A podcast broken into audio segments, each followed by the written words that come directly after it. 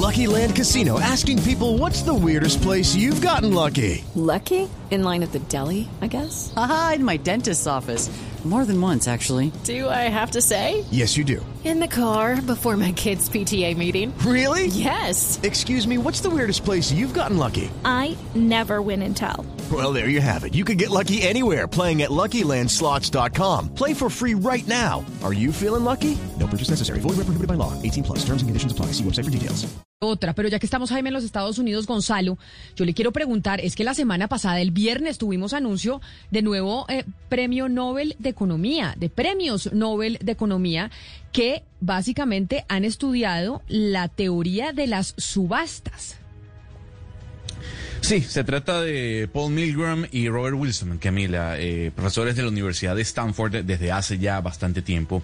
Eh, estas teorías básicamente lo que hacen es, o, o, lo que ellos descubrieron, es diseñar nuevos formatos de subasta para bienes y servicios que son difíciles de vender de forma tradicional, Camila, eh, como por ejemplo las frecuencias de una estación de radio, o por lo menos bienes del Estado que pasen a manos privadas. Entonces lo que hizo el señor Milgram y lo que hizo también el señor Wilson es mejorar esa teoría de subasta y para que sea la misma aplicada tanto en en subastas privadas como en subastas que tienen que ver con el Estado, repito, sobre todo en la venta de frecuencias de estaciones de radio, así como también bienes del Estado. Pero yo le invito, Camila, luego de esta introducción, a que nos vayamos a California y a que le preguntemos a uno de esos ganadores de qué va esta teoría que ellos descubrieron, analizaron y por la cual se llevaron ese premio Nobel.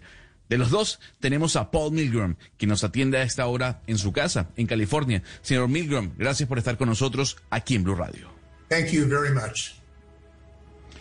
Señor Milgram, yo no quiero que usted me vaya a tomar a mal, eh, pero muchos economistas eh, están diciendo y se están preguntando cómo en medio de una crisis sin precedentes en todo el planeta en cuanto a la economía se refiere, el Nobel se lo dan a las teorías de subastas. Por ende, yo le quiero hacer la pregunta que seguramente muchos oyentes tienen en este momento. ¿Por qué esta teoría de subastas está inmersa en todo lo que hacemos y en todos lados?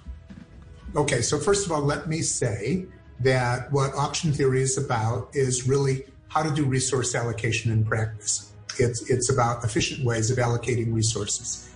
And that's one of the things that's really important now. We in the United States, for example, had a really terrible system for allocating personal protective equipment during the pandemic, for allocating respirators to hospitals. We had states bidding against each other and just driving up the price and not improving the resource allocation. Those were poorly designed auctions. Well designed auctions would have arranged that the respirators go where they're needed temporarily and then move to where infections are rising and they're needed again. We need uh, good systems of allocating resources to use them efficiently, particularly in times like this. ¿Qué nos dice Sebastián, nuestro profesor invitado Paul Milgram, el nuevo Premio Nobel de Economía 2020? Camila, el primero nos quiere explicar en qué consiste esto de la teoría de subastas y, qué aplicación práctica puede tener. Eh, en el fondo se trata de encontrar la manera eficiente de asignar recursos. Y él nos pone un ejemplo, algo que es muy importante que ha ocurrido en estos meses en los Estados Unidos con, con, todo lo de la pandemia, y es que había en los Estados Unidos un terrible sistema para adjudicar el equipamiento personal médico durante la pandemia. Eh, por ejemplo, para adjudicarlos, eh, los, por ejemplo, los respiradores a los hospitales, lo que pasaba es que los estados competían entre sí, Camila, eso alzaba los precios y no se terminaba haciendo una buena asignación de recursos. Y él dice que un buen diseño de subastas puede lograr que los respiradores vayan donde se necesitan y por un tiempo se puedan mover después a los estados o los lugares donde suben los contagios y donde se necesitan más estos equipamientos. Entonces se necesita realmente un buen sistema de adjudicación de recursos para que se usen estos de manera eficiente y en especial en momentos tan críticos como estos. Pero permítame preguntarle, profesor Milgram, como usted sabe, pues aquí en América Latina muchas de las políticas económicas son bastante ineficientes. ¿Cómo la teoría de subastas que ustedes han estudiado tanto pueden ayudarnos eh, a países como el nuestro, como Colombia, a cuidar más el dinero y a distribuirlo mejor? Well, of course, the institutions that you have play a big role in that. The uh, running honest auctions takes honest institutions. I can't make ins- the institutions work better. Um, and I think part of the problem that you have is, is uh, problems of, of, corruption. We can, some auctions are, are less susceptible to corruptions than others. And we can seek to have auctions that are less susceptible to corruptions. We can seek to have auctions that are less susceptible to collusion. And, uh, and we can do that. And we know how to do that. But as long as there are corrupt uh, officials running them, uh, it, we can't solve all the problems. Camila, por supuesto, el profesor dice que las instituciones que usted menciona pues eh, juegan un rol muy importante en este tema. Y el trabajo que él ha desarrollado eh, pues puede lograr que las instituciones, y usted le preguntaba por Colombia, Sudamérica, pues funcionen mejor. Y parte de lo que usted menciona, Camila, tiene que ver totalmente con la corrupción. Algunas subastas, algunos tipos de subastas son menos propensas o menos permeadas por la corrupción y se pueden construir subastas, pues precisamente que sean menos propensas a ese tipo de malas prácticas, que sean menos propensas a lo que se conoce, Camila, eh, Camila como la colusión. Él dice que eso se puede hacer y él sabe cómo hacerlo, pero si usted tiene funcionarios corruptos que manejen las instituciones, pues no hay nada, absolutamente nada que, usted pueda hacer. Pero entonces, profesor eh, Milgram, usted dice que hay formas de subasta que son mejores que otras cuando se habla de corrupción para poder evitarla o para realizarla. Le pregunto, ¿cuáles son las formas de subasta que usted recomienda para combatir la corrupción? Okay, so you have to take into account several things. Corruption is only one of the things you want to account for. But you want to make it hard for in, uh, in spectrum auctions for the participants to divide things up among themselves at low prices. You want to make it easy for entrants to enter the auction. But you also uh, want to have competition in the retail sector afterwards, and that has often been a, a, big concern of spectrum regulators. If all you cared about were corruption, you could have an auction where all of the spectrum were sold to a single company. They would have they would fight over it and compete uh, and pay a high price for the which the government would collect.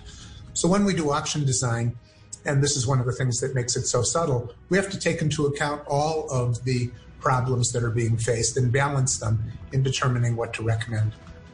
Eh, Camila, pues eh, es importante que tengamos que, hay que tener varias variables en cuenta al mismo tiempo. La corrupción es solamente una de ellas.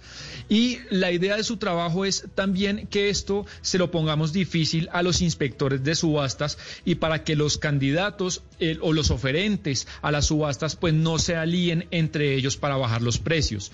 Pero también hay que ponérselo fácil a la entrada a quienes deseen entrar a las mismas subastas para que es deseable que haya bastante competencia en el sector y nos habla, por ejemplo, el sector del retail, eh, lo cual pues siempre suele ser también una preocupación de los inspectores de las subastas.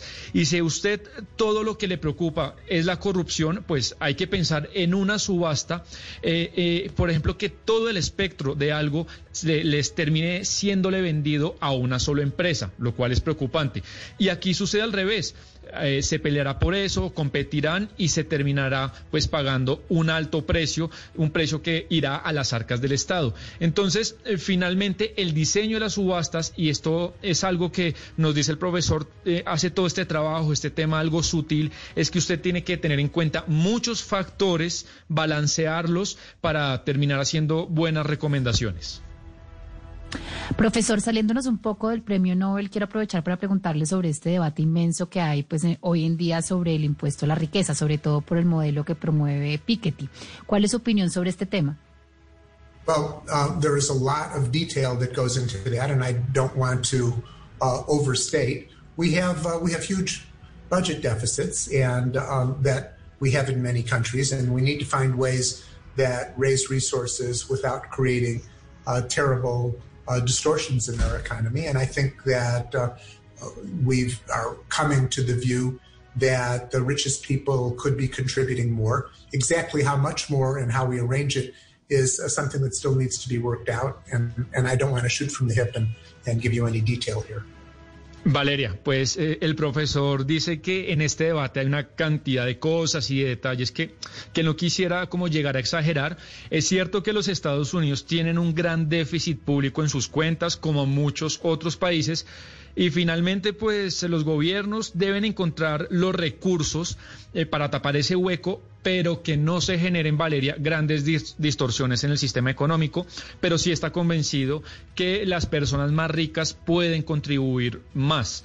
Exactamente, Valeria, cuántas deberían ser las tarifas y cuánto más deberían contribuir, pues eso es algo, él dice que lo deberían encontrar los gobiernos y él no quiere, pues en esta entrevista, entrar en esos detalles. Estamos hablando con el nuevo Premio Nobel de Economía, el profesor de la Universidad de Stanford, Ana Cristina Paul Milgram, a quien le entregaron el Premio Nobel el viernes, se lo anunciaron.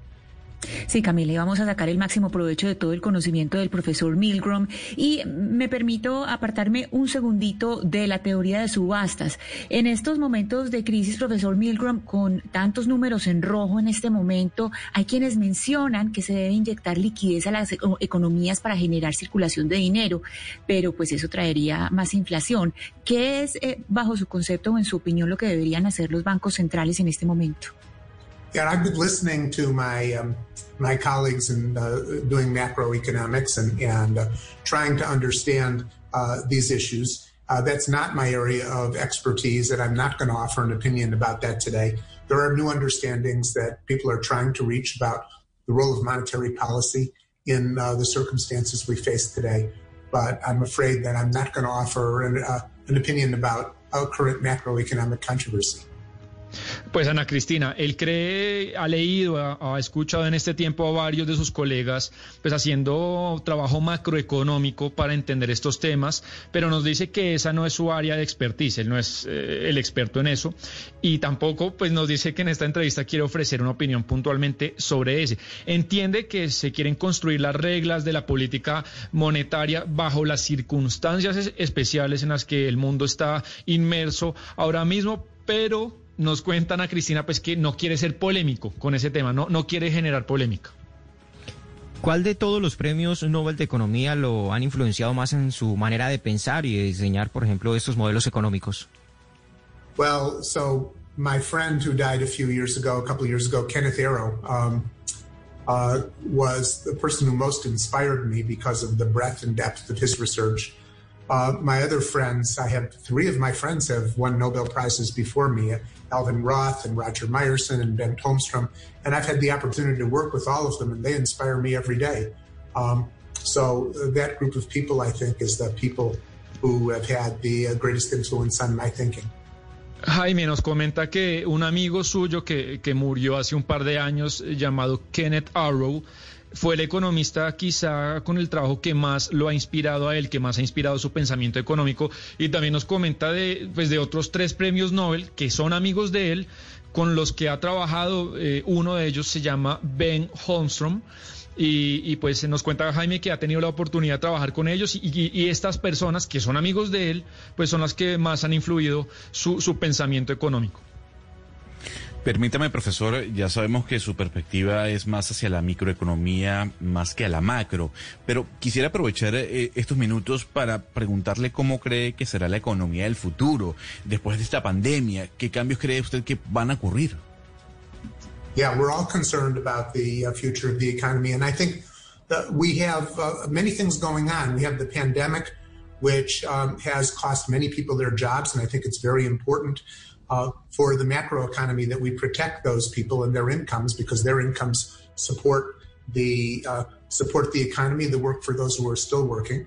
I think that uh, we, are going to be in, in, the near future. We're, we're, already we're worried about climate refugees, people who are uh, uh, who've lost their livelihoods because of climate change. We've got a lot a lot to adapt to, and um, I think this is going to take a, a very thorough rethinking to understand how to organize our macroeconomy to protect the people who are being hurt Gonzalo, pues eh, el profesor y, dice que todo el mundo pues están definitivamente muy preocupados por el futuro de la economía. Recuerda que mm, hay muchos factores que están pasando ahorita al mismo tiempo, Gonzalo. La pandemia dice pues ha hecho que millones pierdan su trabajo y es importante que desde la macroeconomía se protejan esos empleos, los ingresos de esas personas que él dice que al fin de cuentas esos ingresos soportan la economía y siguen soportando eh, a, aquellas personas que tienen la oportunidad de seguir trabajando. Y también nos habla que en el futuro próximo pues habrá centros de refugiados de personas que eh, perdieron sus medios de vida a causa del cambio climático. Y el mundo, la humanidad debe adaptarse a esa situación. Dice que tenemos mucho que pensar para entender cómo se reorganiza la economía para las personas, Gonzalo, que han salido lastimadas de esta crisis tan profunda. Profesor Milgram, a ver si le entendí bien. Entonces, si por ejemplo a mí me invitan a una subasta de arte, por darle un ejemplo, yo debería leer su teoría para no ofrecer más de la cuenta por una obra de arte. The, the theory is uh, of more use to the designers of the auction than it is to bidders, at least for simple auctions. In complicated auctions, um, uh, it helps to know something about the theory too. But if you're bidding for a piece of art at Sotheby's or you're bidding for something on eBay, uh, it doesn't matter much what you know about the theory.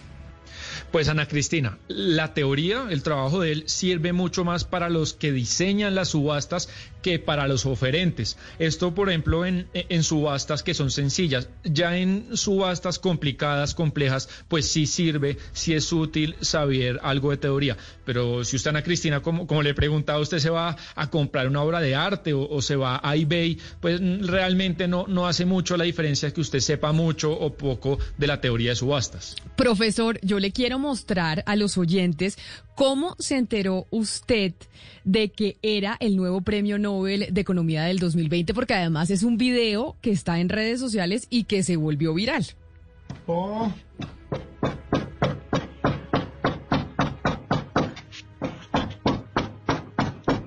Paul?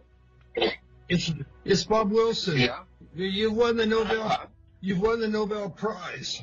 And so they're trying to reach you, but they cannot. They don't seem to have a number for you. We gave them your cell phone number. Yeah, I have. Wow. Okay, yeah. Okay. Entonces ahí estamos escuchando, profesor, cómo le tocan a la puerta y le dicen, Paul, usted se acaba de ganar el premio Nobel, están buscando su celular, no tienen su teléfono y no lo pueden eh, encontrar. Usted en algún momento se imaginó, y yo sé que esta es la pregunta cliché, pero en algún momento cuando empezó a estudiar economía, cuando empezó a hacer el doctorado, ¿se imaginó o estaba trabajando en, por ganarse el premio Nobel? yes, that's right. And I didn't even have my telephone on, right? The, um, so uh, I wasn't exactly expecting a call. I. I didn't stay awake, and I did not leave my telephone on. Um, I went to sleep with my uh, telephone in do not disturb mode. Um, so it was quite a surprise when Bob Wilson came knocking at my door um, to tell me that uh, that I was a winner of the Nobel Prize. So yes, I was quite surprised. Pues profesor Paul Milgram, qué placer hablar con usted. Felicitaciones, no somos economistas y pues nos tardará mucho entender la teoría de las subastas por la cual le dieron a usted el premio, pero mil gracias por atendernos aquí a nosotros en Blue Radio desde Colombia. Un saludo muy especial. Thank you very much. Sebastián, ¿qué nos dijo el profesor Milgram, a quien otro premio Nobel de Economía le estaba tocando la puerta? ¿No era como, Paul, nadie te encuentra. No encuentran tu teléfono, por favor, contesta para que te digan que te ganaste el, el Nobel de Economía. ¿Qué nos dijo al final? Sí, Camila, así es. El video del que usted hace referencia y que mostramos, el que toca la puerta es Robert Wilson, eh, el otro ganador del premio de economía que, le toca la puerta. Ese es precisamente el video. Y él nos responde que es cierto y se reía porque en ese momento él ni siquiera tenía su teléfono con él. Evidentemente, pues él ni nadie estaba esperando una llamada eh, del premio Nobel de Economía esa hora. Sencillamente él no estaba despierto y su celular pues lo tenía en modo silencio. Entonces sí fue muy sorpresivo nos dice que cuando llega Robert Wilson, que repito, también ganó el premio Nobel de Economía, le toca la puerta y pues lo que le dice es, colega, te acabas de ganar el premio Nobel. ¿Se imagina, Pombo, que yo le toque la puerta y le diga, colega, se acaba de ganar el premio Nobel? Y usted más o No, menos, pero- no digo despelucado porque usted es calvo, pero usted con el ojo pegado, imagínese. No, pero, pero lo más lindo de todo es, oye, por favor, que si, te- que si les puedo dar a los señores del Premio Nobel de Economía el número de tu celular para que te llamen y te informen y te notifiquen. No, la educación, ¿no? La- la- las maneras ahí. No, pues sí, por favor, dáselo. Pues está bien, listo. Imagínese eso. Pero además, No. Sebastián, tengo entendido que estos son cinco amigos economistas, todos premios Nobel, mejor, mejor dicho, todos eh, unos genios de la economía. Sí, Camila, pues eh, a, a mí sí me dio un poco de gracia oyendo la entrevista porque eh, es como si se fueran a, co- a co- a comer una hamburguesa o a tomar cerveza los cinco o seis amigos de toda la vida y de los cinco o seis pues cuatro son Nobel. Entonces eh, uno de ellos murió hace dos años y prácticamente es un, como se dice coloquialmente, un parche de amigos, todos Nobel genios de economía. Se imagina todos de micro, ¿no? Por eso eh, Ana Cristina y Valeria no se metió mucho a hablar de la macroeconomía, del tema de la situación actual, porque ellos en su teoría son de microeconomía, es de, donde, dentro de donde se enmarca pues esta teoría de las, de las subastas. Por eso se meten poco en los temas macro a opinar de lo que está pasando hoy en día, que pues ya sabemos la debacle en la que estamos. Eh, Camila, pero maravilloso que por lo menos lo ponga uno a soñar un momentico con estar en una de esas subastas de Sotheby's o cualquier subasta de arte que son espectaculares, pero pues ya nos dijo que si alguna vez soñamos con ir, no, no es que importe mucho leer su teoría. Pero claro, sabe- porque yo creo que se refiere más como a procesos como de licitación. Lo que pasa es que uno le llaman subasta, pero al final son también, esto tiene que ver mucho con procesos de licitación, con compra eficiente, Sí, transparencia, es. etcétera, donde se terminan moviendo y se terminan gestionando una cantidad de recursos a nivel mundial que, como él dice, hace la diferencia cuando le preguntaban al principio, eh, creo que usted eh, o Gonzalo que le decían, pero es que es raro que en esta, digamos, crisis económica una persona alrededor de las subastas se gane el premio Nobel, él respondía, no, es que es a través de hacer eficientes su, eh, licitaciones y subastas que se terminan asignando los recursos de una manera que pueden generar un impacto positivo para la economía. Y el efecto útil de todo esto, damas y caballeros, eh, para Colombia es enorme, porque recordemos que hace menos de 10 años Colombia viene atendiendo todas estas modalidades de selección a través de una agencia especializada, que es la Agencia Colombia Compra Eficiente, que hoy dirige el doctor José Andrés Omeara.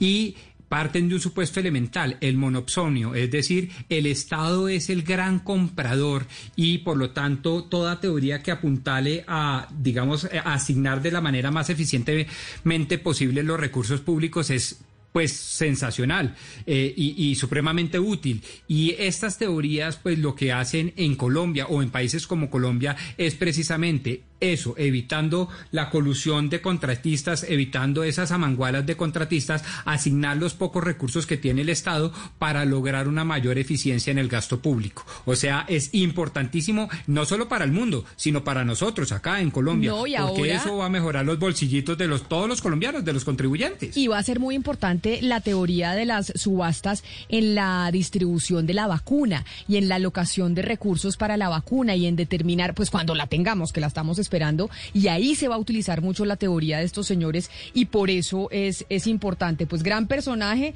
qué maravilla. Imagínese usted parche de amigos, como dice Sebastián, todos premios Nobel saliendo a comerse una hamburguesa, digamos el corral o de McDonald's o de Presto, de lo que sea, ahí hablando de todas las teorías económicas eh, que están eh, o que han sido galardonadas por los premios en Nobel. It is Ryan here, and I have a question for you. What do you do when you win? Like, are you a fist pumper? A woohooer, a hand clapper, a high fiver. I kind of like the high five, but if you want to hone in on those winning moves, check out Chumba Casino. At chumbacasino.com, choose from hundreds of social casino style games for your chance to redeem serious cash prizes. There are new game releases weekly, plus free daily bonuses. So don't wait. Start having the most fun ever at chumbacasino.com. No purchase necessary. Group. Void were prohibited by law. See terms and conditions. 18 plus.